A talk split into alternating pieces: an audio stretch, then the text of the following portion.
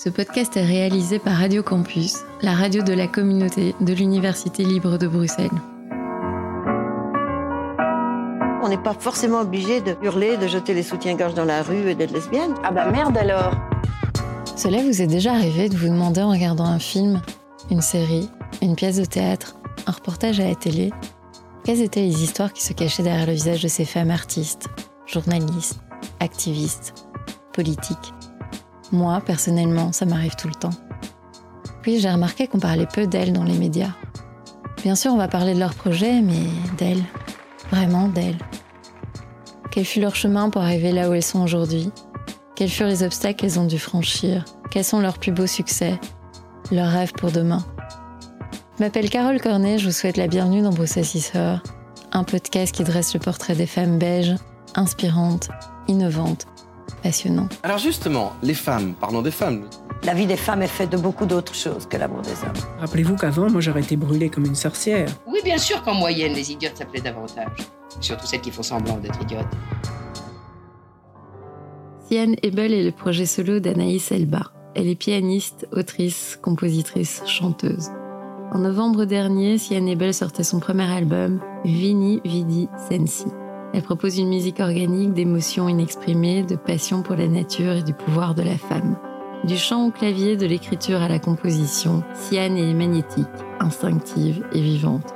Sa musique est aussi puissante que sa personnalité, sa voix aussi franche que ses textes. Elle aborde les émotions à vif et dévoile les méandres de sa noirceur, sans pudeur. Alors Anaïs, bonjour, merci d'être là. Merci pour l'invitation. Alors comment se passe ce début d'année pour vous?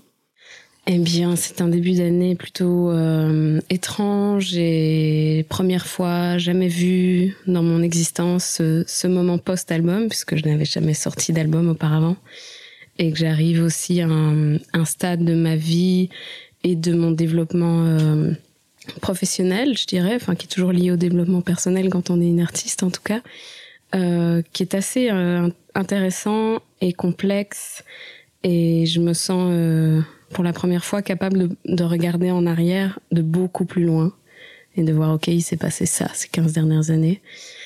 Et c'est quelque chose, quoi. Ça, c'est un peu le début de mon année. Une année qui s'annonce assez euh, forte, finalement, pour vous ouais. Bah, il y, y, en a jamais eu euh, euh, des pas fortes. J'aurais aimé, je pense, avoir des années un peu plus cool ou un peu plus lentes.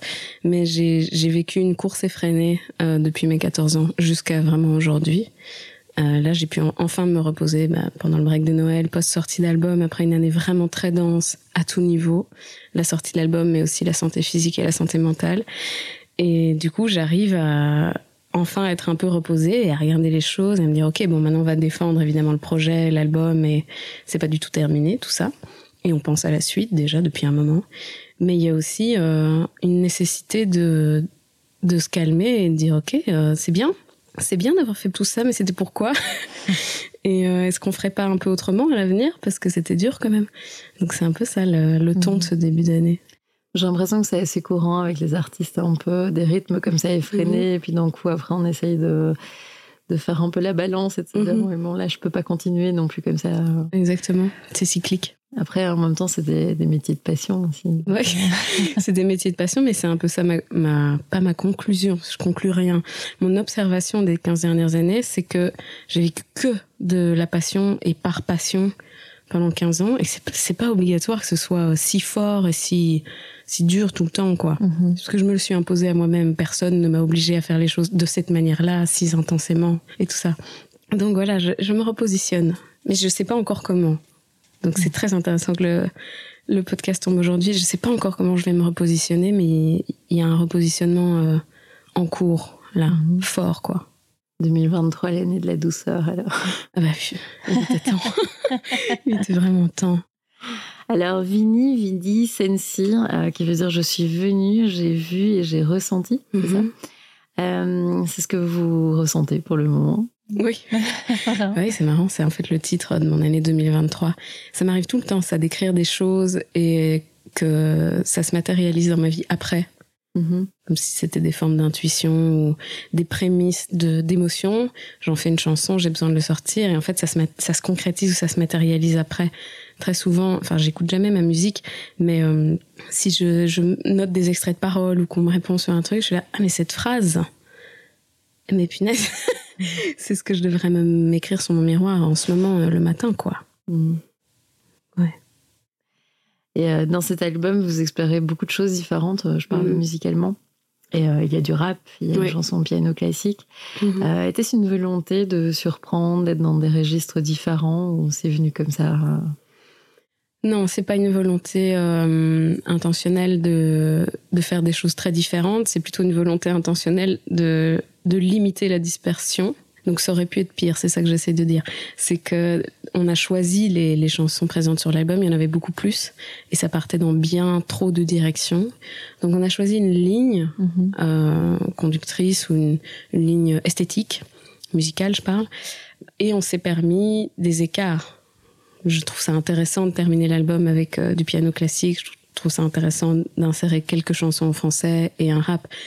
Mais euh, voilà, ça c'est les petits écarts pour, pour euh, épaissir ou comment dire, enrichir le bouquet. Mais euh, je, ne- je ne me suis pas autorisée à aller dans toutes les directions dans, laquelle, dans lesquelles je, je vais naturellement, dans l'album en tout cas. Sur scène, c'est autre chose. Il y avait combien de morceaux euh, à l'origine? À l'origine, pour euh, produire Mhm. cet album, euh, j'en ai composé 30. Ah oui, Mhm. Oui, bah oui, Ah, c'est énorme.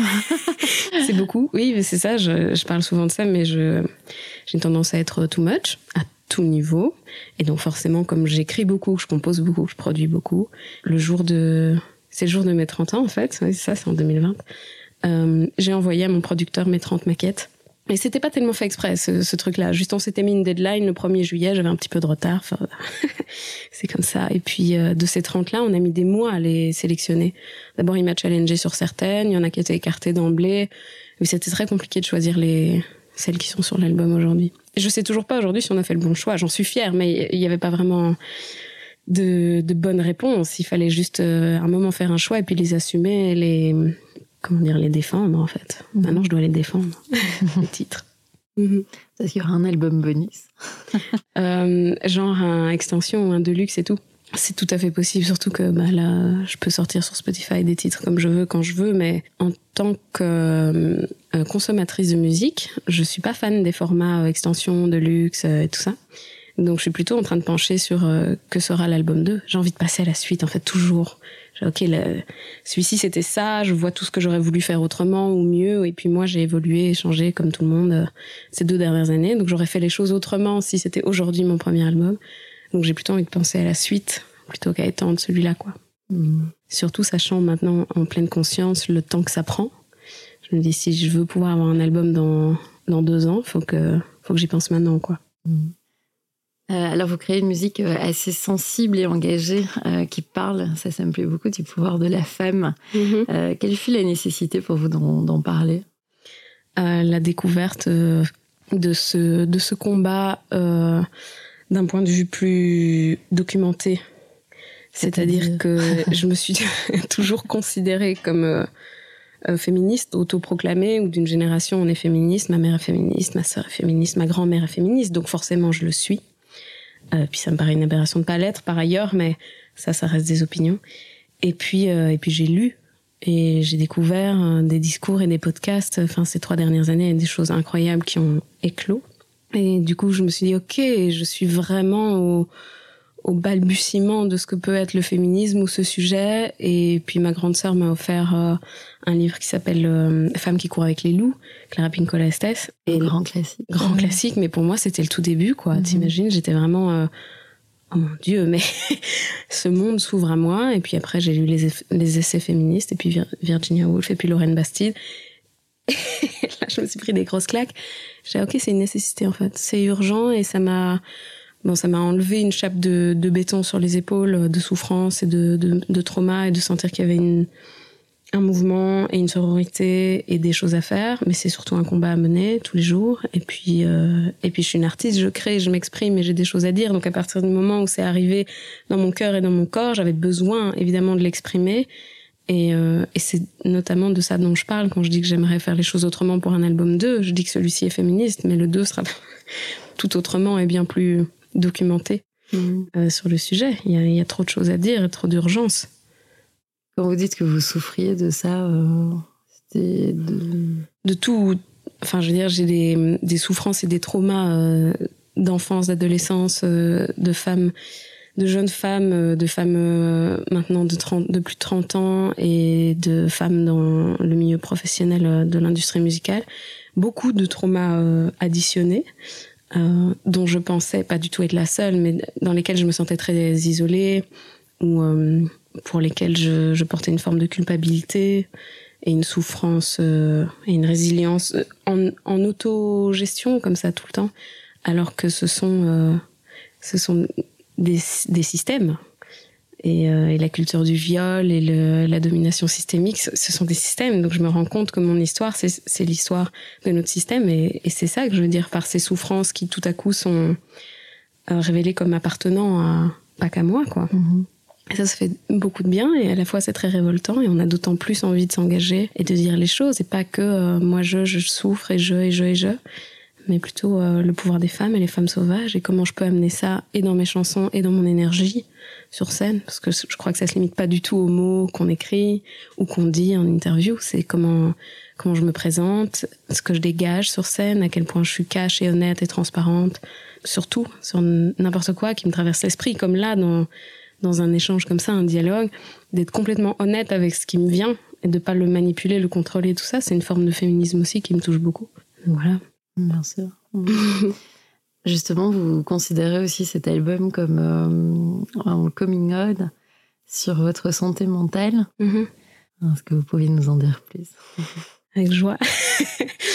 Euh, alors, je pense que la santé mentale est plus tellement tabou que ça. Il y a énormément d'évolution. Néanmoins, elle est très peu comprise par toutes les personnes qui euh, ne la traversent pas ou ne, ne côtoient pas de très près quelqu'un qui, qui a une maladie mentale. Je sais pas pourquoi je pense à ça, mais dans le, dans le film Le Joker avec euh, Joaquin Phoenix, à un moment dans son carnet de, de jokes, là, il a mis le, le pire pour, euh, pour quelqu'un qui souffre euh, d'une maladie mentale, c'est que les autres s'attendent à ce qu'on agisse comme si on n'en souffrait pas. Moi, c'est- à cet endroit-là que se situe ce coming out et cette lutte. C'est qu'il n'est plus question de faire comme si j'étais pas euh, en souffrance permanente depuis des années.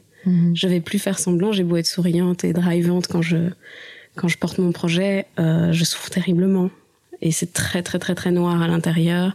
Et donc j'en parle dans mes chansons, sur scène, avec une forme d'humour qui est un peu mon arme. Mais euh, on en est arrivé au stade où je demande euh, au public euh, qui ici est en dépression, qui fait semblant de ne pas l'être, qui fait, enfin, je, je Mhm. joke là-dessus, mais c'est c'est devenu impossible pour moi de faire autrement que de le dire, que d'en parler. Et bien sûr, le- l'écriture ou l'e- l'expression de tout art euh, est une forme de catharsis, mais ça suffit pas. Pour moi, ça suffit pas. Il y a aussi un combat à mener à ce niveau-là, et je veux plus du tout euh, accepter euh, les injonctions à faire comme si, comme si c'était ok ou ou comme si on souffrait. Enfin, je veux dire, c'est complètement lié à tous nos systèmes d'oppression et de domination. C'est santé mentale. C'est absolument pas un problème isolé du reste. hein. Et euh, Puis ça renforce le problème aussi, parce qu'on nous oblige à faire semblant. Oui. Euh, ouais. oui, oui, oui, c'est des, des vases communicants. Mhm. Exact. Et voilà, donc c'est un. Pourquoi je dis que c'est un coming out sur cette santé mentale, c'est parce que jusqu'ici j'ai vraiment bien, bien, bien performé le, la normalité. Experte là-dedans, experte euh, dans les pirouettes, euh, toujours sourire, toujours se marrer, toujours avoir le bon mot. Euh, comme pour la féminité, quoi. J'ai beaucoup trop longtemps performé. Maintenant, je remets le curseur là où je suis ok, là où ça m'arrange. Et je veux utiliser ce projet-ci, ici à Able. Il s'appelle Able en plus, c'est pas pour rien pour vraiment dire que ça ne va pas, qu'on est très très très très très nombreux à souffrir et à en être conscient. Il y a aussi beaucoup de gens qui souffrent qui en sont pas conscients et euh, que nos santé physiques et mentales sont euh, incroyablement liées et intriquées. Tout ça est intriqué. Mhm. Donc ouais, c'est le début, je pense, c'est que le début. Oui, et puis ce qui est aussi fou dans cette société, c'est qu'on est euh, dans une société très Instagrammable, où Mhm. euh, on présente euh, une vie où forcément on va montrer euh, une... Bright side. Oui, c'est ça, on, on se montrera jamais dans le canapé en train de pleurer. Ou, Mhm. Donc c'est difficile aussi d'arriver avec ce genre de discours dans Ouais. une société qui tend vers des belles images. à fond. ouais. Pour ça, on a des, on a des très très belles euh, pionnières qui sont arrivées ces dernières années, de, de super jeunes générations. Je pense à Billie Eilish, mais qui portent la noirceur et la souffrance au grand jour et, euh, et qui changent un peu les dictats d'Instagram et qui, ont, qui sont arrivés à des niveaux de notoriété et d'influence mondiale que je trouve magnifiques. Parce que ça, ça envoie un message très très très concret et honnête sur euh, que ce soit nos tourments euh, purement neuronaux ou, euh, ou de l'éco-anxiété, ce qui nous concerne tous, c'est d'assumer cette absurdité euh, paradoxale qu'est l'existence, quoi. Mhm. Et de pas faire semblant que tout va bien, ce qui n'empêche pas de mener des projets. Euh, Enfin, moi, je, je, je communique beaucoup quand même sur mes réseaux. A for- a fortiori, c'est ma plateforme de communication sur euh, tout ce que je fais pour euh, pour le projet et comment ça se passe bien. Et que on communique sur les victoires, mais pas que. Mhm. Je suis vraiment pas pour communiquer que sur les victoires. Je trouve ça terrible et, et on peut tout à fait euh, méditer tous les matins et avoir un rapport à la nature qui est sublime et communiquer sur ça. Et trois heures plus tard, être au fond du trou et communiquer sur ça. Mhm. C'est pas du tout pour moi incompatible, quoi. Il y a une phrase qui dit que j'aime beaucoup euh, plus la part d'ombre est grande, plus la part de lumière l'est aussi. Mhm. Ça me parle beaucoup. Comme dans ce podcast, on s'intéresse au, au parcours, je vais remonter le temps, Ah, donc euh, commencer là où tout commence. Mhm. Vous êtes une pure bruxelloise. vous avez toujours vécu à, à Bruxelles. Vous avez une famille, alors j'ai eu trilingue. Votre père est champion de natation. votre grand-père maternel était entraîneur de natation. Mhm. Votre mère et votre sœur aussi aiment beaucoup l'eau. Donc il y a l'île l'eau qui fait vraiment partie de, Ouais, votre vie. C'est comme ça depuis votre enfance. euh, Ouais, mais l'eau fait complètement partie de la famille. C'est vrai, ça fait longtemps que j'avais pas pensé à ça. Euh, c'est des deux côtés. Hein. Ma, ma, ma, ma mère et son père, qui était donc entraîneur de natation, sa sœur, elle, tous ont fait vraiment des très très hauts niveaux. Mon père est marocain, il a grandi à Meknes au Maroc, où il était champion de waterpolo et de natation. Et ils se sont rencontrés à Bruxelles pendant leurs études, rien à voir avec le milieu de la natation. Euh, voilà, et aujourd'hui personne ne fait ça euh, d'un point de vue compétitif, mais, mais on est toutes, euh, parce que c'est plutôt une famille de femmes, euh, très très très très euh, addictes à l'eau, à cet élément. Et quand on part euh, où qu'on aille, il faut qu'il y ait de l'eau. Et moi aujourd'hui, c'est ma c'est ma thérapie la plus efficace et la plus immédiate. Je fais des un nombre de crises euh, de tout type hallucinant, et c'est la façon la plus directe de me calmer. Donc c'est une douche, puisqu'évidemment je ne vis pas dans une ville avec piscine intérieure. Donc juste je prends une douche et ça me ça me remet les les yeux en face. Et d'où viennent ces angoisses, ces crises. De mais de bien il y a bien trop de raisons d'angoisser. Je pense que je supporte très très mal euh, la vie en ville. Donc j'espère m'en extraire euh, tôt ou tard. Euh, et du coup se déplacer en transport en commun aller dans la glouquitude de la ville faire face à la misère ou à la médiocrité supporter les, magasins les agressions sonores olfactives euh, auditives tout. C'est super compliqué pour moi d'évoluer juste en ville C'est une hypersensibilité en fait. Oui. Euh, c'est une hypersensibilité évidemment de, de tous les sens quoi. Donc les- la lumière aussi super compliqué pour moi. J'adore l'hiver mais mais l'hiver il fait tout le temps noir donc il y a des néons allumés partout. Je supporte pas la lumière des néons donc je un vampire. J'ai pas mal de difficultés. Et ça c'est rien à côté de, de la souffrance interne qui est une, une- une forme de dépression euh, hardcore qui peut générer des, des crises de désespoir. Donc ces crises-là, il faut bien arriver à les, les calmer, les temporiser. Enfin voilà, et ça c'est un petit échantillon. mm. Après il y a la douleur physique aussi qui s'additionne à tout ça, qui je pense est liée, c'est c'est tout le temps lié, mais il y a beaucoup de choses. Vous en souffriez quand vous étiez enfant? Oui, oui, c'est vraiment depuis toute petite. Ma mère me disait encore ça ce week-end, mais beaucoup de matières que je ne supportais pas toucher, ni avec mes mains, ni avec mes pieds. Je prends soin de mes mains euh, comme une dingue et on pense que c'est parce que je suis pianiste, mais euh, enfin, c'est un truc de toucher. Et depuis, depuis que je suis petite, je, je pense même que ça s'est amélioré. J'ai j'ai développé des capacités adaptatives comme tout le monde. Et donc j'ai su à l'adolescence euh, faire avec. Puis maintenant, à l'âge adulte, il y a des trucs sur lesquels je suis ah non, je vais pas faire avec. C'est non. Un peu de, un peu plus de self-respect comme ça. Mais, mais à l'enfance, c'était catastrophique. Du coup, on appelle ça des enfants caractériels et Mhm. colériques. Ce qui est vrai, ce qui est tout à fait vrai, mais c'est euh, mon vécu, parce que je me rappelle très très bien de ma petite enfance. Je sais que c'est rare, mais je me rappelle avant mes trois ans et tout ça.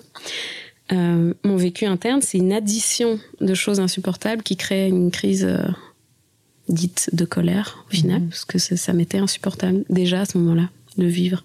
C'est dur, hein, dit comme ça, mais Non, parce que finalement, en fait, l'hypersensibilité, c'est venu que sur le tard. On commence seulement à en parler vraiment et qu'on se rend compte aussi que les gens qui sont hypersensibles peuvent avoir une hypersensibilité sur, euh, enfin, via les sens. Mhm. Euh, donc, on- oui, enfin, ça ne m'étonne pas qu'à l'époque, on, on classifiait ça euh, Oui. facilement euh, colérique. enfant, euh, enfant compliqué ouais. Ouais. et adulte compliqué, ça se tient. Ah ouais. Oui, ça a dû quand même poser problème dans votre scolarité. je. Alors, pas du tout. non Euh, enfin, non, ouais, capacité adaptative de level, euh, level Saturne en fait. J'ai bien très vite compris, parce que c'est ça aussi l'hypersensibilité, Mhm. c'est de capter ce dont les, les adultes ont, ont besoin quand on est enfant. J'ai très vite compris ce qu'on attendait de moi et comment ça allait se passer de la meilleure des façons possibles. Et j'avais des facilités à l'école d'un d'un point de vue juste euh, euh, intellectuel. Donc, être une première de classe, être euh, très drôle, souriante et, et prendre des initiatives allait me faciliter la vie. Et être leaduse par rapport à mes, groupes de copines et tout ça. Et donc, j'ai fait ça. Donc, on a l'impression que j'ai eu une enfance très facile. Quand je dis on, c'est genre la famille. Parce que, euh, que j'avais plein d'amis tout le temps. euh, que j'étais très forte autant à l'académie qu'à l'école et que tout se passait très bien. Mais c'était de la réponse. Déjà, à ce moment-là, c'est de la réponse traumatique. C'est fou. Et je pense que ça concerne énormément d'enfants aussi aujourd'hui, dont, on- dit qu'ils sont en pâte.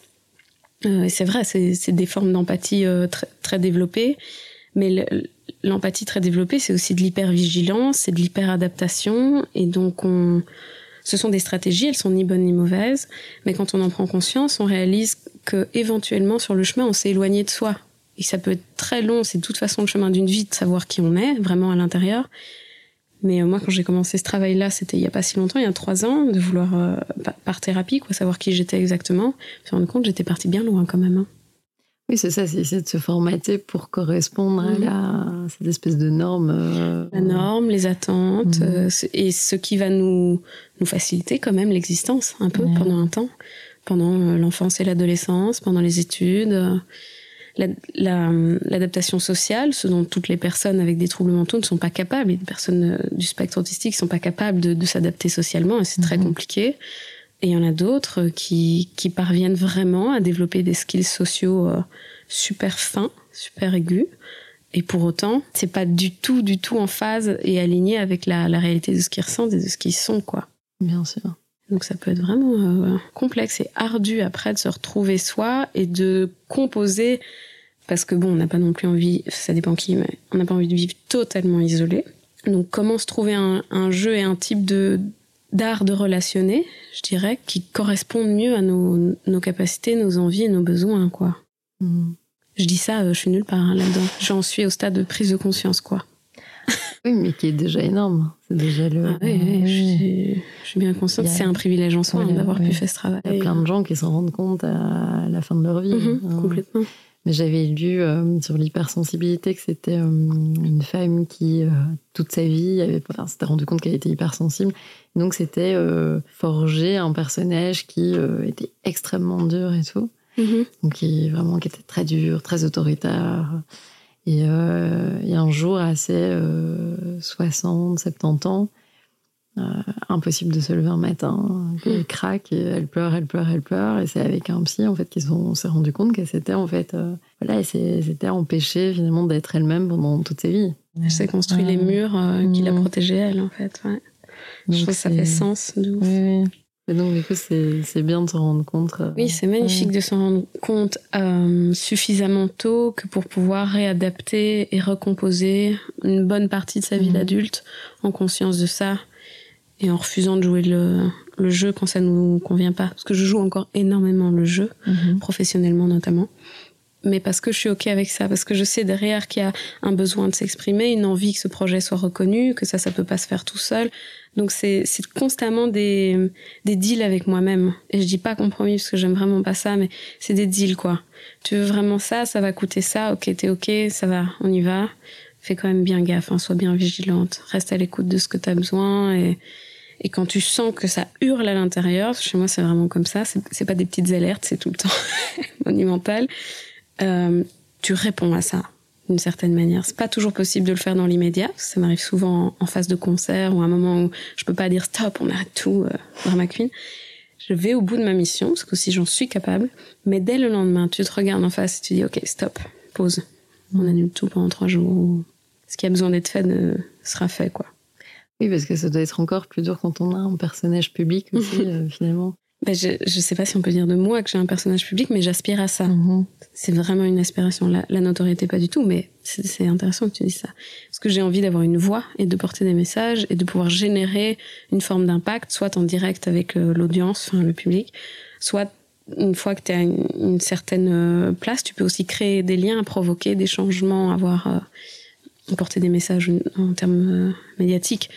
Donc j'aspire à ça. À ce stade-ci, euh, je pense que la difficulté, c'est surtout que je, je, porte des engagements au niveau de mon projet, au niveau de mon équipe, euh, au niveau du public. Je fais un crowdfunding pour une, une release party. Euh, les gens euh, sont incroyablement généreux et m'aident. Je vais pas à la veille annuler parce que moi, je suis en train de craquer, quoi. Mhm. Je suis ah ben non, je vais faire un super show et puis le lendemain, on, on craquera. C'est un peu, c'est un peu souvent ce qui se passe, mais, mais ça, c'est normal. Je crois que c'est parfaitement normal Mhm. quand on se donne autant et qu'on veut euh, faire les choses avec tellement de sens et de, et de muscles à, l'intérieur de ch- chaque petit détail, ça vient, c'est balancé, quoi. Comme ce que tu disais sur euh, la proportion lumière et ombre. C'est que je- j'injecte tellement, tellement d'énergie dans chaque détail de tout ce que je fais, 99% étant dans l'ombre, évidemment, et pas sur scène ou sur les réseaux, que à côté de ça, euh, il y, y a des, des chutes qui sont euh, terriblissimes. C'est on, on descend au centre de la Terre et c'est comme ça et ça brûle, quoi. Mhm. Et ça fait bien mal. Donc, pouvoir euh, trouver des stratégies aussi pour prendre soin de soi après ça, c'est très compliqué souvent, Je me doute. mais c'est un apprentissage. Et je pense que c'est un privilège d'avoir déjà conscience de tout ça, effectivement. Oui, et puis on apprend par l'expérience. Mhm. Oui, oui, c'est parce que mes ailes ont été brûlées un bon paquet de Mhm. fois que j'ai fini par comprendre qu'il y avait des choses à faire. Soit on arrête tout, on fait autre chose. Question que je me pose euh, un jour sur deux, euh, qui est tout à fait sain et normal aussi dans ces, ces intensités de vie. C'est pas propre au métier d'artiste, c'est propre aux vies intenses.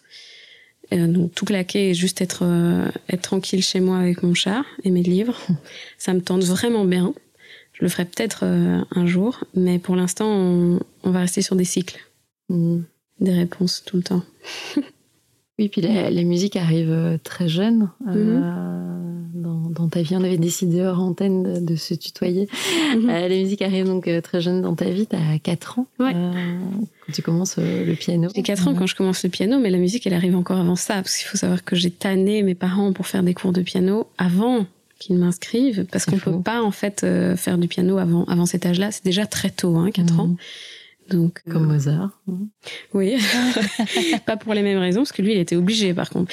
Et moi, je suppliais, je suppliais, parce qu'on avait un piano à la maison et que ma grande sœur en faisait, euh, et que j'étais fascinée par cette sonorité et par... euh, Bon, comme j'ai dit, j'étais colérique, donc c'était un instrument percussif sur lequel on pouvait se défouler. Donc autant vous dire que ça me tentait beaucoup. Et, euh, et l'académie d'Alcroze, à laquelle j'ai fait toute ma formation artistique, ne prenait pas les enfants en piano classique en dessous de 6 ans. Mais à 4 ans, on pouvait commencer l'impro, l'improvisation. Donc j'ai pu commencer à 4 ans l'impro, et, euh, et comme j'étais assez euh, à l'aise avec l'instrument, ils, ils ont directement accepté que je fasse aussi classique à 4 ans.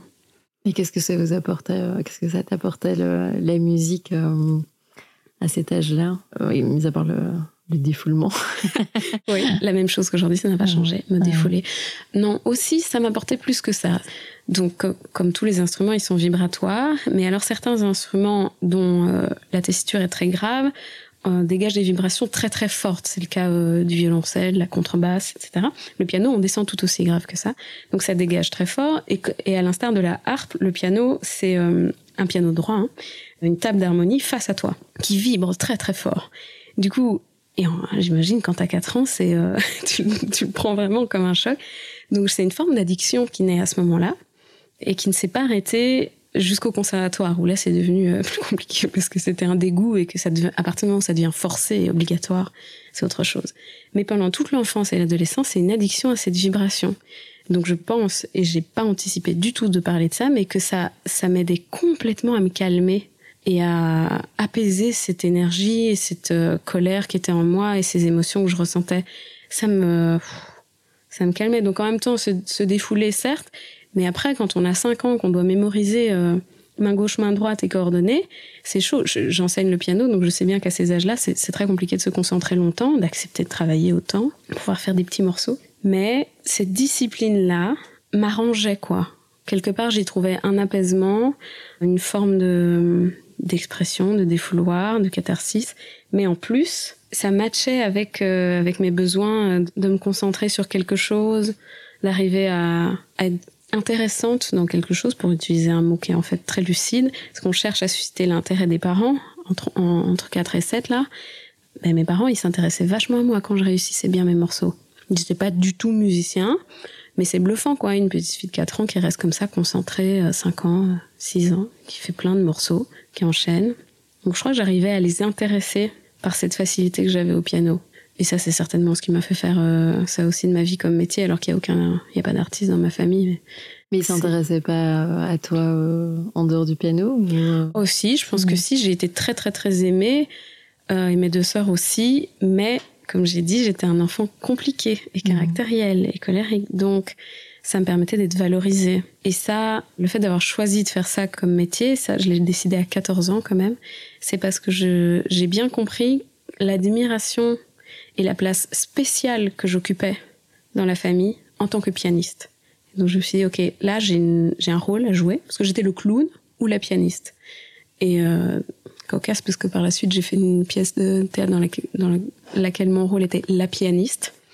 Donc voilà, on tourne quand même toujours autour des mêmes choses. Il fallait que je sois la pianiste pour être euh, reconnue. Donc c'était pas un manque d'amour, c'était un, manque de compréhension. Je ne me sentais pas comprise. Toujours le cas aujourd'hui. pas réglé. Euh, sauf que euh, c'est plus facile à gérer à 32 ans qu'à 5 ans, je crois. Mais je me sentais pas du tout comprise, ni à l'enfance, ni à l'adolescence. Et donc dans le piano, dans la musique classique, on me voyait. On voyait ce que j'avais de spécial. C'est ça en fait. Une enfant qui est complètement colérique ou révoltée ou une adolescente très très noire et torturée, c'est compliqué à comprendre. Et quelqu'un qui fait de la musique classique et que tout le monde regarde comme ça en disant Ah, elle est spéciale. Je me disais Ah, on voit enfin que je suis spéciale. donc on va continuer ça. Et voilà. Oui, on me comprend. Je, pense pas qu'on m'ait comprise. C'était peut-être mon aspiration enfant. Euh, à l'âge adulte, non, je sais, très bien qu'on me comprend pas. On peut améliorer euh, la compréhension que l'autre a de soi, on peut donner beaucoup d'indices, mais non, je, pense qu'on on comprend jamais vraiment à 100% l'autre. Mais on, reconnaissait que j'avais quelque chose de spécial. Alors qu'on a tous quelque chose de spécial. Mais euh, le fait qu'on voyait ça quand j'étais au piano et que on appelle ça le talent en fait. Moi j'aime pas du tout ce mot, mais quand t'es enfant et adolescent, on dit elle a du talent. Après, tu te retrouves au conservatoire et t'es juste dans la soupe, euh, t'es juste moins bonne même que les autres, donc euh, tu crois plus du tout au talent. Mais jusque-là, c'était elle a du talent, donc j'étais vue, donc c'était la meilleure option. C'était vraiment pas la seule. J'aurais pu faire n'importe quoi comme étude, mais, euh, mais j'ai pris ce truc-là, complètement torturé, compliqué, sacrificiel, parce que là-dedans, on voyait que j'étais spéciale. Mmh. T'imagines un peu le truc? J'imagine bien. Voilà. Donc, une histoire très universelle à mon avis. Hein. Euh, donc c'est ce qui te pousse à faire le conservatoire, euh, d'abord en piano. Mm-hmm. Ouais. Hardcore. Hardcore. Je commande ça ouais. Eh ben, Avec plaisir, tiens. Euh, le conservatoire en musique classique est une, un choix euh, très étrange, qui est un genre d'appel où tu te dis ok je vais devenir soliste à l'orchestre. Quand tu fais le piano, c'est pour être soliste parce que tu peux être euh, à l'orchestre en tant qu'instrument avant ou à cordes, mais pas piano. Euh, donc l'idée c'est d'être soliste sur la scène internationale et d'être en compétition avec des génies furieux qui viennent de partout dans le monde parce que le conservatoire de Bruxelles c'est comme ça. Donc j'ai été refusée à l'examen d'entrée du conservatoire de Bruxelles blessure complètement déterminante dans la suite, puisque sur cet échec auquel je ne m'attendais pas, que j'ai compris par la suite, en fait, c'est pas du tout une question de piston. Hein. Enfin, il y a des pistons dans tout, mais c'est pas une question d'être pistonné, c'est une question de préparation. J'ignorais que pour rentrer dans la classe d'un prof au conservatoire de Bruxelles en musique classique, euh, il fallait l'avoir vu plusieurs fois avant, qui te prépare à l'examen, qui te forme et qui, en fait, ta place est préacquise, quoi. Et qui te disent non, il est encore trop tôt, prépare-toi encore pendant six mois ou un an et puis tu présentes. Euh, moi, j'avais un prof en privé, absolument formidable, qui m'a appris la vie et la musique.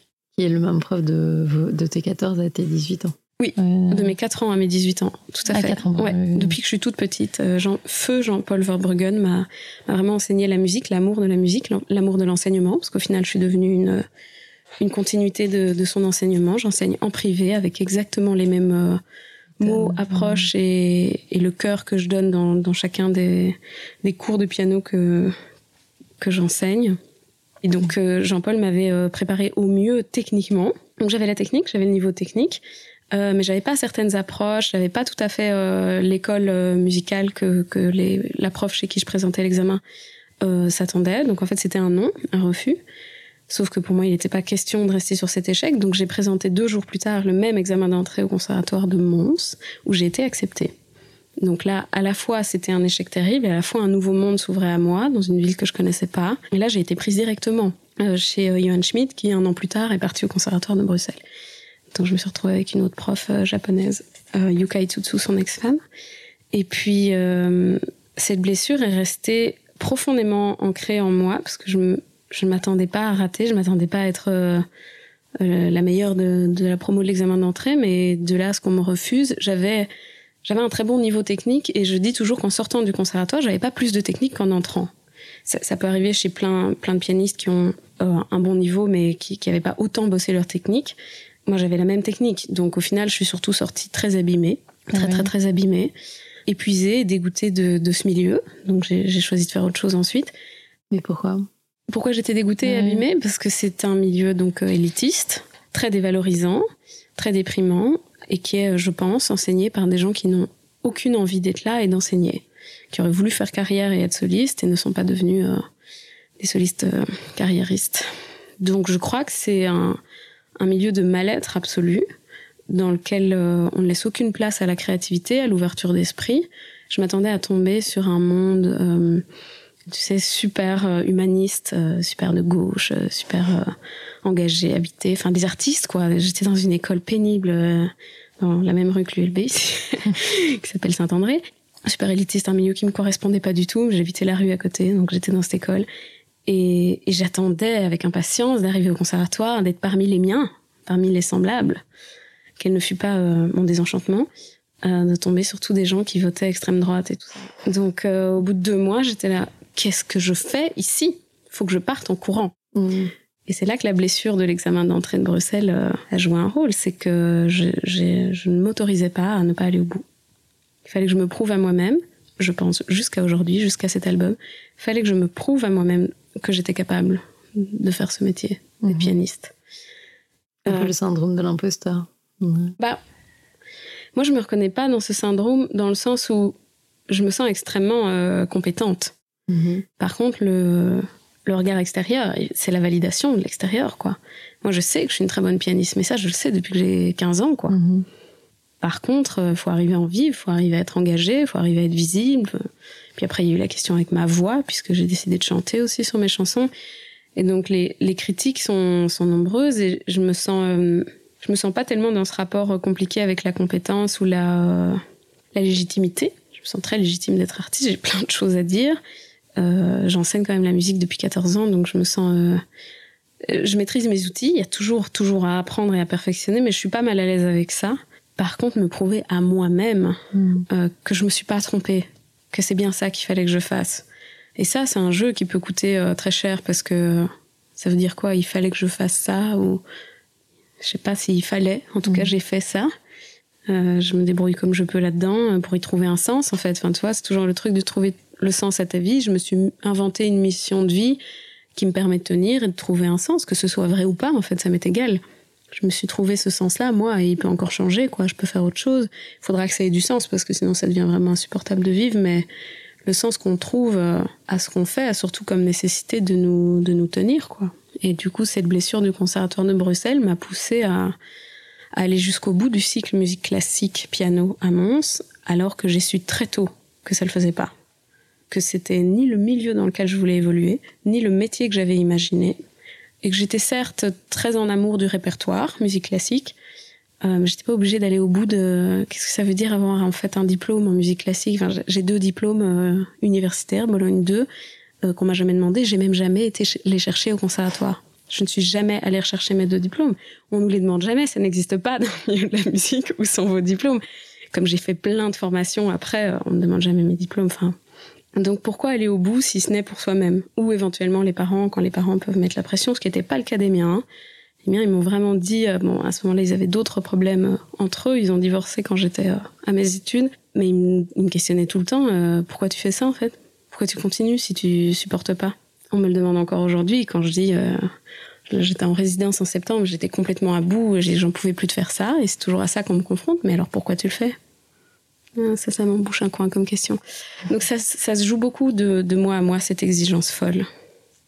Et on en revient à la place d'être spécial. Je, suis spéciale et comprise si je fais ça, donc j'ai pas le choix de moi à moi, le fameux contrat. Là. Donc c'est un peu tout ça que là, c'est bon, halas, j'en ai marre. j'ai fait tout ça, c'est super. Ok, euh, maintenant j'ai 32 ans, qu'est-ce qu'on fait On ferait pas autre chose? Oui ou non, on peut continuer à faire la même chose, mais pas avec cette exigence insupportable, hmm. cette pression que je me mets toute seule, quoi. Ouais, on est souvent notre pire juge. Hein. Exact. Enfin, il y en a, non, mais mais euh, quand on entreprend, hmm. quand on entreprend, et c'est pas euh, spécialement professionnel euh, d'ailleurs d'entreprendre, mais quand on est de nature à entreprendre, on peut être vraiment terrible avec soi-même, terrible et, et, mauvais mauvais gardien. Enfin. On, on n'arrive pas à être le gardien de soi-même souvent à, comprendre là où on dépense trop d'énergie pour peu quoi comment réajuster tout ça et c'est tout l'art de s'accompagner aussi. Mhm. d'être plus ou moins bien entouré. C'est pas facile non plus. Voilà je parle beaucoup. C'est très bien. On est là pour ça Donc après le conservatoire en piano, tu, tu, refais le conservatoire en composition, mais il y a des groupes aussi, si j'ai bien compris, entre les deux dans lesquels euh, tu Oui, c'est vrai, c'est un peu le début, euh, enfin ça se tuile quoi, comme souvent dans la vie. J'ai commencé à, à, performer dans des groupes en tant que claviériste ou chanteuse ou compositrice, euh, en même temps que je terminais le conservatoire en composition.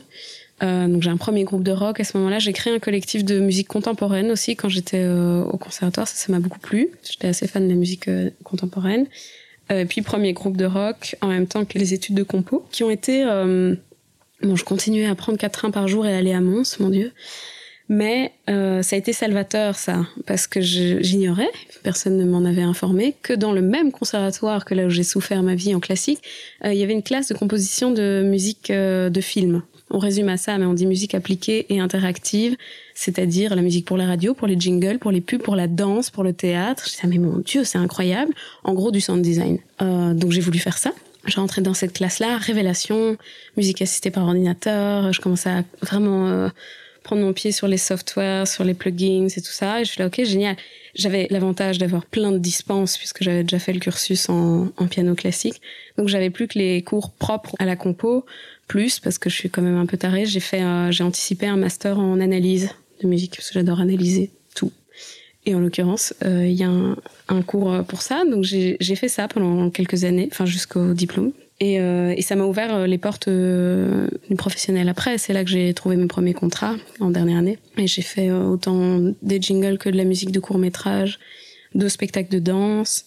Et puis après, j'ai travaillé dans le théâtre en, tant que sound designer et compositrice pendant pas mal d'années euh, grâce à cette, euh, cette porte-là qui m'a vraiment soulagée et, et permis de, de mettre euh, un bon sparadrap le temps de se remettre de la musique classique, quoi, tout en continuant à enseigner en même temps.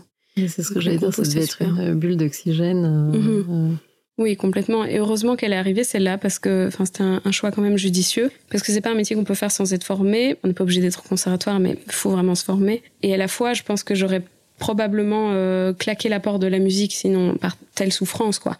Donc ça me permettait de rester en paix avec la musique via la composition, sans pour autant souffrir de cette exigence et de cette pression et de la compétition qu'il y avait quand tu essayes d'être soliste mhm. en classique. C'est vraiment, je compare toujours ça à la, danse classique, mais c'est très proche, quoi. C'est le ballet. Euh, voilà. J'ai très peu d'affection pour, euh, pour ce monde-là.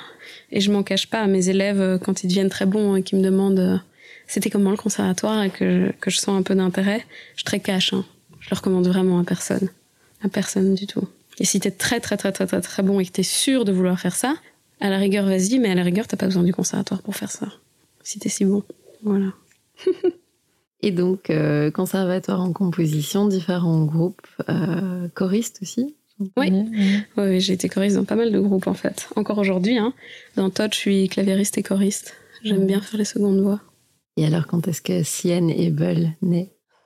Euh, Sienable, c'est 2016, donc c'est la fin, c'est la exactement euh, toujours tuilage, la fin du conservatoire en composition. Je, je suis dans un groupe à ce moment-là de post-rock, euh, non plutôt rock progressif, qui s'appelle euh, Cosmic Clusters. Et il y a une rupture euh, amicale, Dieu sait peut-être tout aussi pénible, voire plus que les ruptures amoureuses, entre mon meilleur ami et moi. Et du coup, c'est la fin de mon projet et il me faut une nécessité absolue pour surmonter cette épreuve-là. Et donc, je me mets pour la première fois à envisager un projet solo. Mais avant ce moment précis, je n'ai jamais envisagé être chanteuse avec mon piano et tout, ce qui est fou parce que j'ai quand même euh, 26 ans à ce moment-là. Et je suis accompagnée par une coach en PNL qui me dit mais pourquoi est-ce que tu te mettrais pas à faire ton projet toute seule, euh, à écrire à- Est-ce que tu écris? Ben oui, tout le temps. Enfin, toi, il y avait des, des, des signes énormes dans tous les sens. Quelles sont tes inspirations, tes rôles modèles, de quoi tu as envie de parler, comment tu ferais, comment tu t'y prendrais? Mhm. Je commence à envisager le truc et on avait signé euh, un deal pour un EP chez MJK Records, qui est une maison de jeunes à Bruxelles, qui a créé son petit label euh, avec Feu Christophe qui nous a quittés depuis malheureusement, qui était euh, un super allié et qui m'a vraiment dit Anaïs, moi c'est avec toi que j'ai signé, que tu t'appelles Cosmic Cluster, ce que tu joues avec Jean-Paul Jacques ou Christine ou Sienable, ça m'est égal. J'ai signé avec toi, tu fais ce que tu veux. Génial. Oui, vraiment Euh. génial. Et ça, euh, voilà, restera pour toujours euh, le vrai début de, de l'histoire Sienable. C'est-à-dire un premier vrai coup de pouce de la vie. So far, il n'y en avait pas eu beaucoup. Donc j'ai j'ai pris ça euh, avec beaucoup de gratitude et de responsabilité. Et je l'ai fait à fond, avec toutes les erreurs qu'on fait au début, mais je l'ai fait vraiment à fond. Ça a donné mon premier EP en 2016, Éclat, le volcan, qui a explosé. Et c'est les débuts de Sienable. Puis il y a Healing Wave. Mhm. J'adorais cette chanson. Healing Waves, qui était, euh, comment on dit, euh, prémonitoire. J'ignorais à ce moment-là que je souffrais d'une maladie chronique, l'endométriose, euh, mais j'en souffrais terriblement à cette période-là. Et depuis mes 14 ans, j'ignorais complètement que c'était ça, quoi. C'était très très peu connu, identifié. J'étais mal accompagnée au niveau médical. Et du coup, euh, Ah, c'est vrai, on n'avait pas euh, non, diagnostiqué. on n'avait pas diagnostiqué, c'est très récent. J'ai été diagnostiquée l'année dernière, mais à ce moment-là, je, je m'en doutais. Enfin, il y avait plein de gros signes et j'ai dû me battre pour obtenir euh, l'IRM il y a deux ans. Euh, j'ai dû me battre pour qu'on arrive jusqu'au vrai diagnostic, quoi. Donc ça, c'est un énorme combat dont on peut parler aussi, mais qui, qui est, c'est vrai, j'en ai pas parlé quand tu as posé la question sur euh, le pouvoir de la femme. C'est complètement lié. Ça me révolte qu'il y ait une maladie euh, mondiale euh, qui concerne une femme sur dix et sûrement plus, qui soit évidemment si peu euh, accompagnée, visible et C'est euh, 200 millions de femmes dans le monde. 200 millions. On n'a aucune idée de ce que ça représente quand on dit 200 millions. Mhm. Essaye d'imaginer 200 millions. C'est une femme sur 10 en Belgique. En France, c'est 10% des femmes. Ouais. Mais c'est énorme et c'est vrai que C'est gigantesque. Et ça, c'est celles qui sont diagnostiquées. Enfin, c'est des estimations. Enfin, ça reste probablement loin de la réalité. Mhm. C'est une maladie de société, c'est une maladie d'époque, c'est une maladie. euh, oh. Bon, on peut peut-être rappeler pour euh, les, les auditeurs qui nous écoutent et qui savent peut-être pas ce que c'est en fait. tout à fait. Informons. Donc, l'endométriose est une maladie qui concerne euh, les femmes ou les personnes ayant un utérus.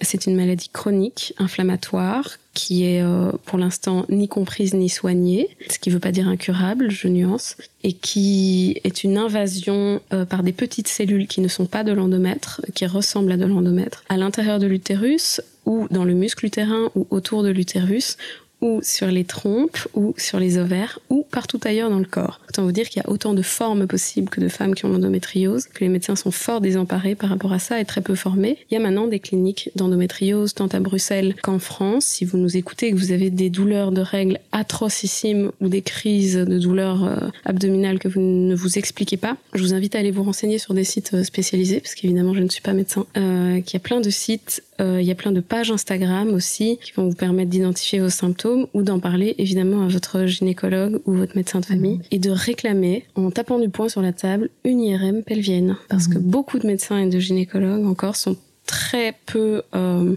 c'est pas une question de formation, c'est que c'est un peu une mode, l'endométriose. C'est pas mes mots. Hein. Et donc, euh, oui, bon, ça va, euh, prenez des antidouleurs ou prenez la pilule. Ou, enfin voilà. La pilule n'est pas forcément la solution, les hormones non plus. Avoir un diagnostic, ça peut être très soulageant. Trouver la bonne personne pour nous entourer. Euh, voilà, c'est un combat. On est très, très, très nombreuses à le mener. Et ça peut mettre des années avant de trouver euh, la personne qui sera euh, faite euh, pour votre cas. Enfin, voilà, il faut vraiment, vraiment pas lâcher cette histoire. C'est notre corps et notre santé. Et le système actuel ne nous aide pas là-dedans. Donc toi, du coup, de, tes- de ta puberté jusque, jusque l'année dernière, c'est Ouais. ça? Tu t'es- souffert sans, euh, sans qu'on... Sans en- avoir de, de diagnostic, en tout cas sans avoir le, le mot endométriose. Donc moi j'ai une malformation de l'utérus, Euh, on m'a diagnostiqué des... Enfin j'ai eu des erreurs de diagnostic pas mal de fois. Et puis bah je suis, je suis compliquée, donc c'est normal que j'ai mal au ventre. Et puis les douleurs de règles, bah plein de femmes ont des douleurs de règles. Mhm. Donc euh, voilà, Oui, dans ma famille, on a- Oui. voilà. C'est très, c'est très très très humiliant. Je faisais des crises depuis que j'ai 14 ans, mais alors des crises euh, monumentales. Et Mhm. on a appelé ça des crises d'acétone. Ce qui ne veut pas dire grand chose, mais qui sont plutôt des phénomènes à l'enfance. Parce que ça me, ça m'immobilisait. Donc j'étais au sol avec des crampes. euh, ça s'appelle même plus des crampes. Euh, je suppliais pour que je tombe dans les pommes. Je disais que je voulais mourir. Je vomissais pendant des heures. Ça dure 4 à 8 heures. C'est très fun. On s'en remet difficilement. Et j'en ai eu plus de 20 dans ma vie, mais il y a des, gens qui meurent, hein, des crises d'acétone. Donc c'est vraiment euh, fou d'avoir autant vécu ça euh, sans qu'on imagine du tout que ça puisse être des crises d'endométriose. Et puis c'est seulement l'IRM qui l'a confirmé. Et à l'IRM, on m'a dit bah, il faut vous opérer euh, urgemment. Donc euh, il y a des opérations de divers types. C'est mon expérience uniquement que je peux raconter, mais c'est pas obligatoire de se faire opérer, ça c'est sûr, ni de prendre des hormones. Et dans mon cas, l'opération n'a pas amélioré ma condition Ah du tout. Donc euh, ça donne beaucoup d'espoir et ça je trouve que c'est un peu dangereux aussi. Et ça a été humiliant parce que le milieu médical euh, et obstétrique peut être très violent. Mhm. Tu en as parlé dans, dans un de tes podcasts. Euh, y avait Chloé Debon. Ouais. euh, je me suis beaucoup reconnue dans, dans ces histoires-là et je pense que c'est des histoires de femmes et des histoires de société qu'il faut en parler surtout. C'est comme pour la santé mentale. Mhm. Même chose. Parlons-en, quoi. Comme ça, on se sent moins seul et puis comme ça, on va faire bouger les choses. Ça peut prendre dix ans euh, entre le moment où tout le monde prend la parole et le moment où ça bouge vraiment dans la pratique. Mais raison de plus pour euh, s'activer, quoi. mhm. Parlons-en. Et il y a vraiment des très très très belles initiatives et c'est très encourageant comme ce que fait Chloé Lebon pour la contraception, comme euh, comme tous les, les merveilleuses euh, pages Insta euh, sur la question de, des violences gynécologiques ou de l'endométriose ou toutes ces questions qui sont très liées. Ça, ça m'encourage beaucoup. Je me dis ok, ça bouge. Au moment où j'ai été diagnostiquée, où j'ai été opérée, j'en ai parlé sur mes réseaux. euh, même si ça n'a rien à voir avec Cianable, mais euh, ça a tout à voir puisque c'est moi Oui, oui. donc euh, voilà, j'ai dit que j'étais à l'hôpital, que je me faisais opérer, que je souffrais terriblement, que je me sentais très incomprise dans cette souffrance, que c'est fatigant, c'est invalidant, que une semaine sur deux, euh, je savais pas marcher là pendant deux ans. Et euh, maintenant, bah, c'est beaucoup moins souvent qu'une semaine sur deux, mais ça arrive encore très souvent. Je suis complètement euh, HS. Il faut toujours se justifier de ça et Oui, puis en plus, euh, comment mener une vie professionnelle à bien quand euh, après le corps physique ne suit pas? Et le corps physique qui ne suit pas, c'est le corps qui hurle à l'intérieur, c'est ce que je disais tout à l'heure. Pas trop de hasard pour moi là-dedans. Donc euh, c'est beaucoup de souffrance qui s'exprime à travers cette endométriose. Et, et j'ai dû prendre des traitements qui n'ont pas du tout, du tout soulagé l'état physique. Ça aurait pu, ça, ça aurait été merveilleux par ailleurs. Mais ce n'était pas le cas. Il fallait bien euh, aller au bout des traitements pour, euh, pour arriver à des conclusions. C'est ça la médecine allopathique. Du coup, j'ai arrêté les traitements en octobre, début octobre. Et euh, ça m'a permis de, de respirer à, nou- à nouveau parce que les hormones, quand on a déjà des, des soucis de santé mentale, c'est pas un cadeau. Et ça m'a tenu la tête sous l'eau pendant quatre mois et demi. Une violence folle, quatre mois et demi pendant lesquels, malgré euh, ma convalescence et le post-op, je sortais les singles, je faisais la com, on était euh, à fond avec mon attaché de presse sur la stratégie, qu'est-ce qu'on va faire maintenant ensuite, et on sortait le clip et on fait des tournages et on fait une résidence, on monte le show, tout ça en même temps que le post-op et les hormones. Donc, ouais, Mhm. hardcore. Euh, Et je pense qu'on est plein à vivre des choses comme ça et, et à se, se mettre des injonctions. Mettre 200 millions de femmes dans le monde. voilà, Ouais. ça fait beaucoup de plein de femmes. My God. Allez, sororité là-dedans, Mhm. parlons-en. Euh, et donc après, euh, c'est le nouvel album, Mhm. très Ah. personnel aussi. Je pense que c'est le plus. Le, le premier de, de, mes, de mes trois sorties. Donc, c'était deux EP et un album, mais au final, euh, c'est des chansons. Euh, mais c'est le premier, euh, cet album sur lequel j'ai ouvert la parole et arrêté de me cacher derrière des thématiques qui me tiennent très fort à cœur, mais qui ne sont pas euh, directement ce que j'avais envie de dire. J'ai beaucoup parlé, parce que Healing Waves, je, oui, je parle de, de ma la nage avec les dauphins, mais j'assume pas dans cette chanson le fait que je parle de santé. Mhm. Que je- pourtant Healing c'est la guérison, quoi.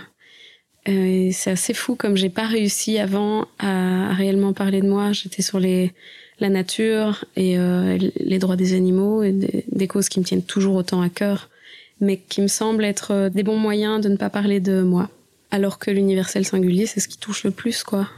Quand j'ai compris qu'on était vraiment tous avec euh, des gros combats, des grosses galères, quels que soient nos privilèges, euh, ça veut pas dire qu'on galère pas, euh, même une fois qu'on les a reconnus. Donc, ouais, autant y aller, autant dire réellement euh, ce que c'est qu'être euh, dans des minorités, dans plusieurs minorités, euh, et d'évoluer dans, dans un monde qui nous rend pas du tout, du tout, du tout à l'aise. Donc j'ai à peu près tout dit de ce que j'avais sur le cœur au moment de l'écriture de cet album. Mais entre-temps, j'ai j'ai plein d'autres choses sur le cœur à dire, donc il y en aura d'autres. Il y a un titre qui m'a beaucoup touchée, It Wasn't Your Fault, Mhm, qui parle d'abus. mhm. Wasn't Your Fault, c'est euh, le dernier que j'ai écrit de toute la série, des 30 là, donc c'est le 31e, et qu'on a considéré comme l'inédit. Une fois qu'on avait enregistré l'album, on a estimé qu'il fallait une chanson pour annoncer le retour, donc là je parle vraiment euh, en termes de stratégie. Et pour moi, esthétiquement et musicalement, il fallait que je, je permette ce pivot. En musique, on appelle ça un accord pivot, c'est marrant. C'est vraiment mon accord pivot entre euh, l'EP précédent, Healing Waves, et ce qui allait arriver maintenant, qui était beaucoup plus personnel et produit différemment, avec plus de piano et tout ça. Donc il, me fallait vraiment un moyen. Donc j'ai utilisé dans cette chanson un break vraiment très piano, comme ça percussif à la Nina Simone. J'ai essayé d'annoncer la couleur, le- la direction, tout en restant plus ou moins en lien avec d'où je venais musicalement. Ça c'était It Wasn't Your Fault. Et la thématique, donc c'est celle qu'on a enregistrée en tout dernier. Aussi parce que je suis arrivée au studio un jour, on était en mixage et j'ai dit euh, ça va David? Oui, ça va. Ben moi j'ai écrit ma meilleure chanson euh, hier. Donc ça, ça, ça le chatouille évidemment. Il se dit merde, elle est pas sur l'album quoi du coup. il me dit bah fais-moi écouter. Je dis bah ok, je vais te faire une maquette ce week-end, je te l'envoie. Et donc euh, bon, c'est très prétentieux de dire que c'est ma meilleure chanson, mais quand, quand on vient d'écrire une chanson et qu'on en est content, on est toujours persuadé que c'est notre meilleure chanson. hein. Après, on prend le recul et on évalue les choses. Mais sur le moment, j'étais j'étais convaincue que c'était ma meilleure chanson parce qu'en fait, c'était la plus vraie quoi. Donc je lui fais une maquette et puis je lui fais écouter la semaine d'après au studio et il me dit euh, Ok, ouais, effectivement, on va la faire. Euh, il nous fallait un, il nous fallait un inédit. Voilà l'accord pivot dont je parlais à l'instant, et on l'enregistre. Et, euh, et ça a été, euh, je sais pas comment dire, euh, Titre phare. ouais, le, un peu un astre qu'on lance comme ça Mhm. pour dire regardez, ça va aller par là. On l'a quand même sorti longtemps avant tout le reste. À ce moment-là, sans, sans com, sans stratégie presse et tout ça. Vraiment tout seul, comme ça, on l'a lancé. J'étais assez fière de ce morceau. Et il parle de viol et d'abus. Et j'avais donc une peur, panique, avant de le sortir, de, parler d'un sujet si personnel et, et si trash. Et personne n'a relevé. C'est fou. Alors en même temps, j'étais là, mais les gens n'écoutent pas les paroles. Toujours le même énervement. Et en même temps, je me disais, ça viendra. En plus, le clip est assez subjectif. euh, Oui, complètement. mm. euh, Même s'il est Onirique. très... Oui, voilà, il est très poétique. Oui, mais c'est ça. C'est pas du tout violent, on voit rien de, de, de trash. mais non, j'allais très- pas faire de la démonstration, Non, non, surtout sur un non, sujet comme ça. Non, non, c'était pas l'idée. J'avais envie que ce soit juste euh, beau. Bon, c'était homemade. C'est mon cousin et moi, on a fait ce clip. euh, juste... J'ai envie que ce soit juste agréable à, à regarder et qu'on sente la vie intérieure. Mhm. Bon, après, je ne suis pas euh, encore assez mature que pour savoir comment faire ça. Donc, ça a été de l'impro, quoi. On a tourné plusieurs trucs, on a recommencé le tournage, hein, puis on a regardé, j'ai ah, ça, ça, ça match avec euh, ce que je dis, ça, enfin, voilà. On y est allé Mhm. comme ça, j'avais pas un plan super clair. Mais le It Wasn't Your Fault ne concerne pas du tout que mon histoire ou que l'histoire d'abus. Ça concerne la culpabilité, en fait. Ça rejoint l'histoire des femmes, mais, mais c'est toute, toute forme de culpabilité, d'être trop ou d'être pas assez, d'être euh, carriériste ou d'avoir aucune ambition, d'être valide ou pas, d'être au top ou pas. Enfin, voilà, c'est sur cette question de culpabilité qui est assez permanente. Et je pense que cette, ch- cette chanson fait son chemin petit à petit. Toi, tu m'en reparles aujourd'hui, elle est sortie il y a quasi un an. Bon, J'espère qu'on m'en reparlera dans deux, trois ans, dix ans. Mhm. Que petit à petit, elle touche des cœurs, quoi. Mais c'est une chanson très forte et c'est avec celle-là que je, que je termine le live à chaque fois. Mhm. Elle a touché le mien, en tout cas, Mhm. pour ce que ça vaut. Et en plus, je trouve que c'est toujours délicat de, de parler de sujets comme ça aussi sensibles. Et finalement, que ça reste poétique sans que ce soit trop non plus euh, dénonciateur. Ouais. Donc, euh, non, je trouve que c'est un. C'est pas un équilibre euh, facile à trouver. hein. Il est possible que dans un futur proche, je fasse des, des essais avant-arrière sur cette question de radicalité, de dénonciation, parce que en moi bouillonnent beaucoup de choses que j'ai envie de dire et de dénoncer. Je, suis- je suis assez révoltée, en colère et, et radicale. Voilà, j'apprendrai, J'adoucirai avec le temps. On voit après quand on écrit, euh, on écrit des chansons ou, des essais ou des poèmes ou, de- ou des romans, euh, surtout si on écrit euh, comme ça instinctivement et, facilement, bah ça sort un peu comme ça sort. Moi, elle est sortie comme ça cette chanson. Bien sûr, on retouche légèrement, mais s'il était sorti trash, je l'aurais chanté trash. Il y a une chanson en live que je n'ai pas enregistrée qui est extrêmement trash et cash et sans détour sur un autre sujet, tout aussi sensible, Qui qui est euh, qui est qu'il faut venir voir en live parce que ça, pour le coup, c'est un sujet dont j'a- j'arrive pas encore à parler, mais je, mais j'en parle dans la chanson, quoi. C'est pour ça que cette chanson est là en live et, euh, pour le coup, je tape vraiment fort sur le piano et je crie et, et elle, est, super cette chanson. Les, mes musiciens adorent la jouer et les gens, je ne sais pas s'ils captent. Pourtant, c'est c'est limpide. Bon, je pense que si tu parles pas anglais, c'est peut-être un, un peu moins facile. Mais si tu comprends l'anglais, euh, c'est sans détour. Et je suis pas toujours euh, poétique. Maintenant, dans celle que je sors en single et avec des clips et tout, je réfléchis quand même un peu à l'impact et à l'intelligence. Think we must. Il faut, il faut réfléchir à comment on communique et on amène les choses pour, euh, pour de l'évolution. Mais parfois, c'est juste une nécessité, quoi. Allez, c'est pas toujours maîtrisé. C'est pas toujours à destination euh, marketing. Mhm. Et par marketing, j'entends pas euh, péjoratif. J'entends euh, arriver à défendre euh, un projet. Euh, et donc en live, il y a bien d'autres choses. Je dis pas ça pour vendre euh, ma tournée euh, internationale puisque j'en ai pas. Donc c'est vraiment juste, c'est ce qui se passe concrètement. La musique, elle se joue euh, en studio, certes, mais elle se joue surtout euh, au moment où on est devant des gens, quoi, en vrai. En tout cas, euh, moi, cette chanson m'a beaucoup parlé. Entre Healing euh, Wave et votre nouvel album, Mhm. vous avez fait une tournée Oui. euh, dans un spectacle Oui. qui s'appelait La boîte à chansons Exact. Avec Francis Lalanne. Avec Ouais. Francis Lalanne. Alors, comment ce projet arrive Alors, comment il arrive Euh, ben, je, On m'appelle. Ah oui, non, l'histoire est quand même un tout petit peu marrante, parce qu'on ne croit pas. Euh, j'ai- ils m'ont trouvé sur LinkedIn. Ok. Comme quoi, on peut être engagé comme pianiste et, et comédienne via LinkedIn. Je savais même plus que j'avais un LinkedIn. J'avais fait ça à l'époque pour les, les projets plutôt euh, euh, régisseuses, parce que j'étais technicienne et régisseuse à la radio et puis au théâtre. Mais pour un rôle, euh, c'est quand même un peu étrange. Bref, ils cherchaient, je pense, maintenant avec le recul, en fait, je connais bien l'équipe, donc je peux le dire, ils cherchaient un profil assez atypique. Donc, euh, donc euh, la secrétaire de production a vraiment fait une recherche LinkedIn, quoi, qui a toutes ces, ces possibilités euh, à son arc. Alors, c'est tout simple, j'étais chanteuse, danseuse, pianiste et comédienne. Je crois pas être la seule, mais euh, le projet était euh, un petit peu euh, contraignant, c'est-à-dire qu'il fallait faire 104 dates avec un rythme très soutenu, enchaîner 35 morceaux, porter 6 costumes et être seule en scène avec Francis Lalanne. Là-dessus, je pense qu'on était moins nombreuses. et donc moi, comme je suis jusqu'au boutiste, je me dis je vais au casting et j'ai deux gros objectifs dans ma tête dont le principal, euh, obtenir mon statut d'artiste. Hein, belle galère en Belgique, je l'avais pas jusque-là. Euh, je voulais mon statut d'artiste et je me disais, bah, Francis Lalanne, euh, il va bien voir, quoi. Moi, je suis musclée aussi, hein, donc je peux, je peux bien me défendre, euh, pas de souci. Euh, je lis le scénario, euh, je me dis, sympa, c'est un spectacle sur l'histoire de la chanson française. Donc, euh, très intéressant, on passe par toute l'histoire de la chanson française, qui est pas du tout ma spécialité, mais enfin, pour le coup, le conservatoire me sert un petit peu, je peux jouer de tout, quoi, moi, donc ça va. Euh, je me dis le répertoire ça va aller. Le et donc deux objectifs en tête, euh, celui de, du statut d'artiste et celui d'être comédienne. J'ai fait euh, de la mise en scène un moment, de spectacle d'humour. J'ai toujours été un peu le clown de la famille. Et avant de me sacrifier à la musique classique, je disais que je voulais être comédienne. Donc j'étais là, ah, il est temps. J'ai fait plein de cours de théâtre euh, à l'académie, j'ai monté Ionesco, la cantatrice chauve, à l'école et tout ça. Donc j'avais un goût pour ça, mais j'avais pas choisi ces études-là, j'avais choisi euh, toute l'histoire euh, que je vous ai déjà racontée. Et donc je me dis, on m'offre en fait enfin un rôle, quoi, de comédienne. C'est quand même un spectacle de 2h45. J'ai pas trois lignes, hein. Mhm. C'est, Ouais, ouais. on est deux en scène, quoi. Et bon, il a du texte, mais il a surtout beaucoup de chansons. Lui, il chante.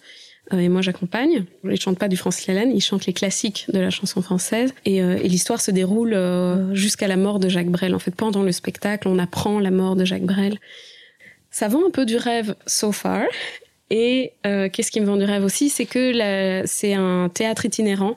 C'est-à-dire que ça s'appelle la boîte à chansons parce que c'est une vraie boîte, c'est deux semi-remorques qui s'ouvrent et puis il y a une scène et ça crée un petit cabaret sans place. Jauge euh, génial quoi. Quand on est artiste, c'est vraiment génial parce que c'est, du monde, mais euh, mais tout le monde est proche quoi. On voit tout, on voit tous les regards et euh, piano sur scène machin et super décor, super costume et tout. Donc je me dis let's go quoi, l'aventure, ça va être génial, la tournée, euh, 104 dates, statut dans la poche, tout ça, génial. Bon, vous devinez à mes sourires que ça s'est pas tout à fait passé comme prévu.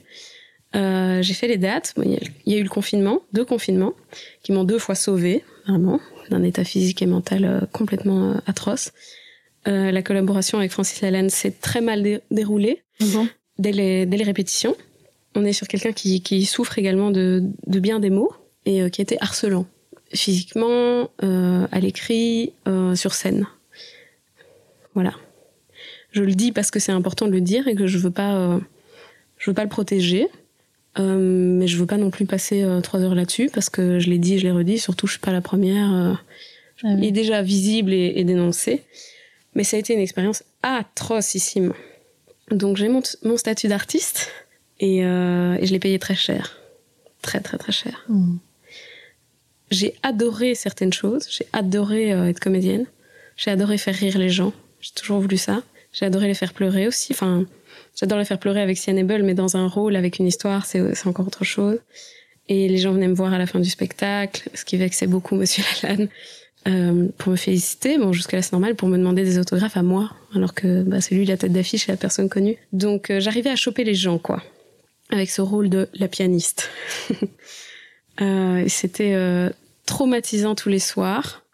Il fallait vraiment s'accrocher, monter sur scène avec un lion pareil et assurer la performance, parce que c'est vraiment une performance que je souhaite à personne et que je, je referai pas jamais de ma vie, mais c'est c'est soutenu et être. euh, Enfin, je j'étais pas danseuse dans le spectacle, je dansais deux trucs, mais euh, je jouais énormément de morceaux, beaucoup trop, et j'avais des acouphènes, deux tendinites, j'étais blessée au genou, euh, j'étais malade tout le temps. Le corps parle. Le corps parle. Mm. J'étais malade toute la tournée. Mhm. On a des frissons. Voilà. Et il fallait changer de costume en 20 secondes 30 pour arriver en petite tenue super sexy. Enfin, des trucs aujourd'hui, je regarde avec le recul, j'essaye d'avoir de la douceur avec, envers moi-même. Mais je me dis, mon Dieu, qu'est-ce que t'as été représentée là, quoi? Ma fille, ça va pas, quoi. Moi, ce qui me met en colère, c'est que c'est pas la première fois dans ce podcast, en tout cas, qu'une de mes invitées témoigne euh, d'abus euh, de, de personnalités euh, voilà, connues. Mhm. Et euh, moi, ce qui, ce qui m'hallucine, c'est qu'ils sont toujours en place et qui. Oh, le mien, il est pas tellement en place que ça. C'est pour ça. Je dirais pas qu'on tire pas sur l'ambulance, euh, ça dépend. Mm. Ça dépend qui est l'ambulance. Je dirais que. Moi, de moi à moi, j'ai dit à toute l'équipe, j'ai été fort euh, protégée et aidée et accompagnée par l'équipe. Autour de moi, j'étais protégée dans mes coulisses. On devait, euh, on devait colsonner mes, les rideaux euh, de ma petite coulisse sur le côté pour que je puisse euh, me changer sans être vue.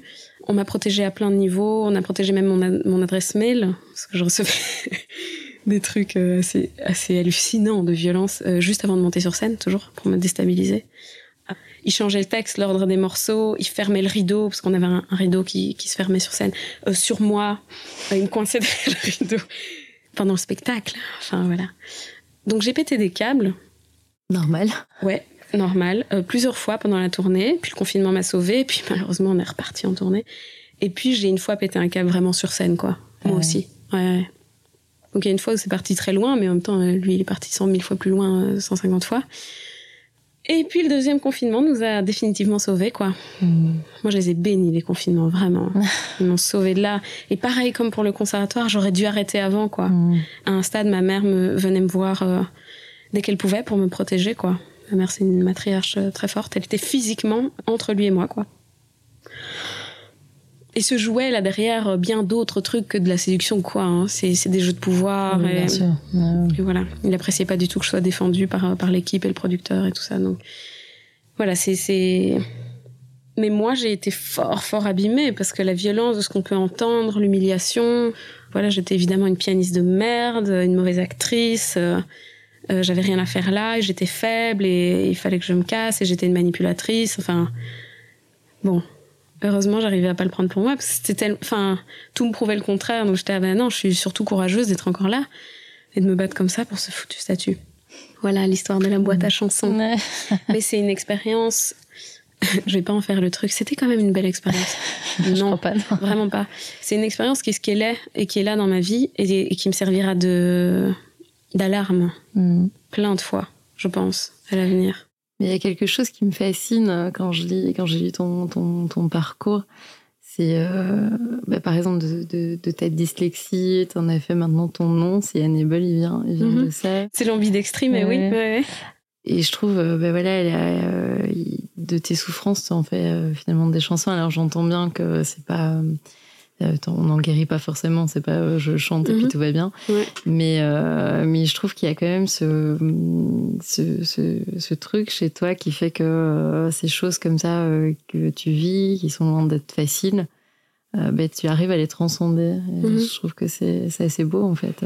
Ouais, c'est canon. Ça s'appelle la Mhm. résilience, quoi, je pense. Bah, ou pl- plus, plus que de la résilience encore, c'est d'arriver à, à en faire quelque chose. Pas juste se, se remettre, mais en- j'en fais quelque chose à chaque fois. Ouais. Ouais. Mais je m'en serais passé. Hein. Je, me- je me doute bien. Mais euh, je dis ça parce que autant mes, mes amis ou en tout cas mes confidentes euh, que, que ma psy, par exemple, me demandent si euh, quelque part je, ma souffrance euh, ne me permet pas de créer, si, si je la cherche pas un peu. Alors je parle de la souffrance plutôt, euh, la dépression et tout ça, hein, pas les traumas. Et à ça, je réponds systématiquement non. Enfin, l'éternel débat de la souffrance euh, nécessaire à, à l'artiste. Euh, systématiquement non. Non, quand je, quand je vais bien, euh, j'ai plein d'idées aussi. Hein. C'est super, c'est même mieux, je pense, souvent, et, et plus efficace et tout ça. Non, je ne cherche pas euh, à souffrir. Je, je m'en Mhm. passerais v- vraiment volontiers. Ouais, je me doute. On sait tous qu'elle est nécessaire aussi à apprécier les moments de joie, euh, mais à ce point-là, et enfin, tu vois, un trauma, euh, un trauma c'est bien, pas Mhm. besoin d'en avoir autant. Bon, voilà, on va faire, on va faire ce qu'on peut pour, euh, pour que la suite de ma vie soit moins traumatique. Mais peut-être cas. ça. Je pense que tout le monde a un quota. Et puis, tu J'espère. les as eu au début. C'est bon, puis moi, maintenant, il y check, aura- si on m'entend. Euh, fine. On peut passer à la suite. Alors, dernière question. Qu'est-ce que je peux te souhaiter pour cette nouvelle année? Euh, Qu'est-ce que tu peux me souhaiter? Qu'est-ce que moi je me souhaiterais? D'arriver à prendre soin de moi, je pense. Ce serait super. Eh ben, je te souhaite de prendre soin de toi. Merci Carole. Je te souhaite la même chose. Ben, Anaïs, un grand merci d'être venue parler avec euh, autant de sincérité. C'était hyper touchant. Euh, si vous voulez suivre l'actualité d'Anaïs Elba, donc euh, Sienne et Bull, euh, allez sur euh, les réseaux sociaux, Facebook, Instagram. Euh, C'était d'ailleurs euh, très belle page avec plein de belles photos. Oh, merci. Et euh, il y a un site aussi internet, ouais. sienneebull.com. Comme. Ouais, Euh, voilà, exact. un grand merci. Merci beaucoup Carole.